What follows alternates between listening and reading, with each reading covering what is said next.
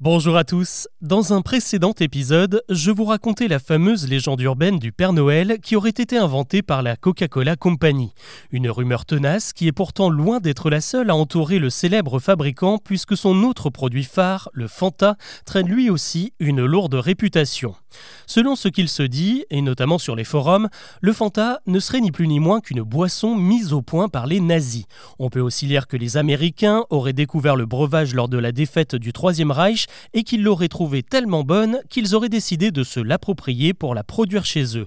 Toujours sur Internet, certains se demandent même si l'on peut être à la fois d'extrême gauche et amateur de Fanta, car les deux seraient totalement incompatibles. Pour détricoter un peu tout ça, je vous propose de revenir en 1939, juste avant le début de la Seconde Guerre mondiale. À cette époque, Coca-Cola est déjà une multinationale et son soda brun et pétillant se vend très bien en Europe et particulièrement en Allemagne où il était le sponsor officiel des Jeux de Berlin trois ans auparavant. Il s'écoule alors 5 millions de caisses de Coca-Cola chaque année dans le pays. Pour gérer ce juteux business, les boss de Coca ont confié la filiale locale à un Allemand, un certain Max Kiss. Sauf qu'en septembre 1939, lorsque la guerre éclate, eh bien Max Kiss se retrouve bien embêté car cette situation n'est pas du tout bonne pour ses usines. Les ingrédients envoyés par les États-Unis se raréfient et disparaissent complètement dès 1941 lorsque les Américains entrent dans le conflit aux côtés des Alliés. Comment fabriquer du coca sans matière première?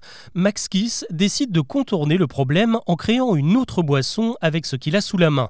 Des restes de pommes provenant des fabricants de cidre et de la saccharine, le sucre de synthèse censé pallier la pénurie de vrai sucre. Pour donner un peu de peps et de joie à tout ça, Max Kiss reprend l'expression Fantasivol, le plein d'imagination en allemand, et il la raccourcit, le Fanta est né. Grâce à son invention, l'industriel sauve son affaire, 3 millions de caisses de Fanta s'écoulent en 1943 et la boisson ne sert pas qu'à se désaltérer. Sur le front, on en verse dans les soupes pour leur donner un peu plus de goût. Ça n'a pas empêché la production de s'arrêter brutalement en 1945 et il a fallu attendre 10 ans pour que Coca ressorte la recette, la modifie, relance la production pour contrer l'arrivée d'un nouveau concurrent, un certain Pepsi. Ce qu'il faut en retenir, c'est que Fanta est avant tout l'idée d'un businessman responsable de Coca en Allemagne qui a surtout voulu éviter que sa boîte ne coule et a trouvé le moyen de rebondir. Fanta n'est donc pas une commande de la part d'Hitler ou du parti nazi.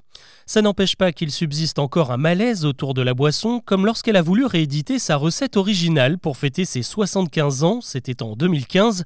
Le spot télé créé pour l'occasion disait vouloir revenir au bon vieux temps, une formule, vous en conviendrez, extrêmement mal choisie. La pub a été retirée au bout de quelques jours.